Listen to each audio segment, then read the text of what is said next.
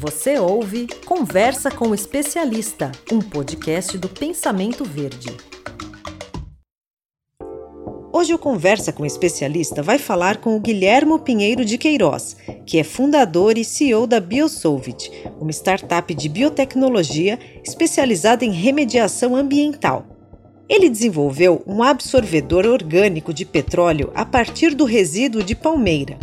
A invenção deu tão certo que o produto é considerado o absorvedor natural de petróleo mais eficiente do mundo, de acordo com testes realizados pelo Instituto Francês CEDRE. Nesta entrevista, ele nos conta mais detalhes. Olá, Guilherme, seja bem-vindo. Eu queria que você contasse para a gente como surgiu a ideia de desenvolver um absorvedor de petróleo a partir de resíduos orgânicos. Bom, primeiramente agradeço a oportunidade de estar aqui conversando com você e contando um pouco da história da Biosoft, né? Na verdade, a pergunta é como surgiu a ideia de fazer um absorvedor? Na verdade, não surgiu. É, eu acho que essas ideias elas acontecem meio que por acaso. Eu queria montar na época uma fábrica de palmito em conserva e eu percebi que isso era um plano B para minha vida e eu percebi que só 3% de uma palmeira é aproveitado para fazer o palmito, os outros 97% é jogado fora.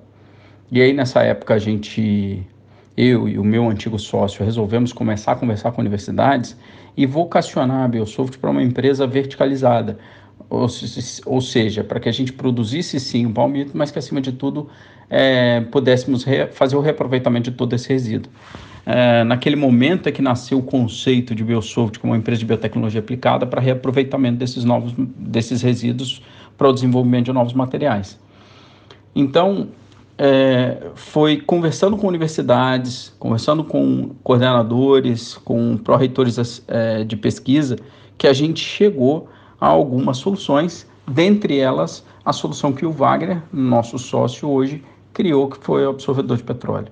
Então, a partir dessa, desse trabalho que foi feito com o Wagner, né, de desenvolvimento, a gente acabou acreditando que essa solução poderia ser uma solução com capacidade de, de ganho de escala e, acima de tudo, com uma forte pegada ambiental. Foi isso que nos levou a esse produto.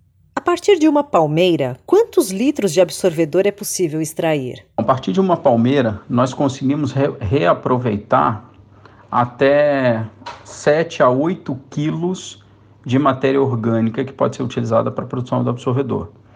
É, esses 7 a 8 quilos, eles geram mais de 300 a 400 litros de absorvedor, cuja densidade é realmente muito baixa. Então, são produtos muito leves, né? o absorvedor é muito leve e muito volumoso.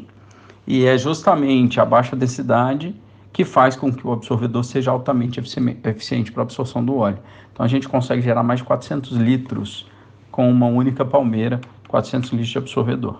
Quantas patentes a Biosolvit possui atualmente? Então, a Biosolvit hoje tem seis patentes registradas, inclusive a do absorvedor, que tem o registro já nos Estados Unidos, no Canadá, em grande parte dos países da comunidade europeia.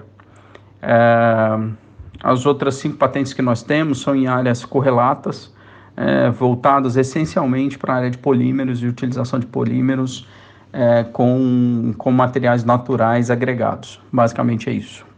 Na sua opinião, quais os maiores desafios que uma startup de biotecnologia enfrenta no Brasil? Bom, eu acho que os principais desafios que uma startup de biotecnologia enfrenta são acesso a capital e acesso a mercado. Acesso a capital, porque existe sim muito dinheiro disponível, mas os investidores normalmente são muito reticentes em investir em hard science, porque os valores são mais vultuosos e o tempo de ganho de escala desses produtos é mais longo, né? O, o tempo de acesso ao mercado, o tempo de crescimento de uma startup voltada para a biotech é maior. Sem contar que pesquisa e desenvolvimento na área de biotecnologia não é uma ciência exata, né? Nem sempre aquilo que você está investindo é, vai trazer o resultado que se espera. Então, costuma ser um processo muito caro e os investidores são muito reticentes com esse tipo de investimento e o acesso a mercado, porque é, soluções na área de biotecnologia elas precisam de uma validação, né? não é tão simples testar um produto assim. Né? Eles precisam ser validados, eles precisam é, passar por um crivo técnico é, tem uma série de informações técnicas que precisam ser preparadas. Então, tem muita coisa, pelo ponto de vista de preparação, que toma muito tempo, que faz com que o ganho de escala seja um pouco mais lento. Então, basicamente, são esses dois maiores desafios, que eu acho que são comuns a outras startups, mas no caso de startups de biotech, eles são, são um pouco mais duros, um pouco mais intensos. Bom, é isso. Muito obrigado aí pela oportunidade. É, eu sou sempre à disposição aí.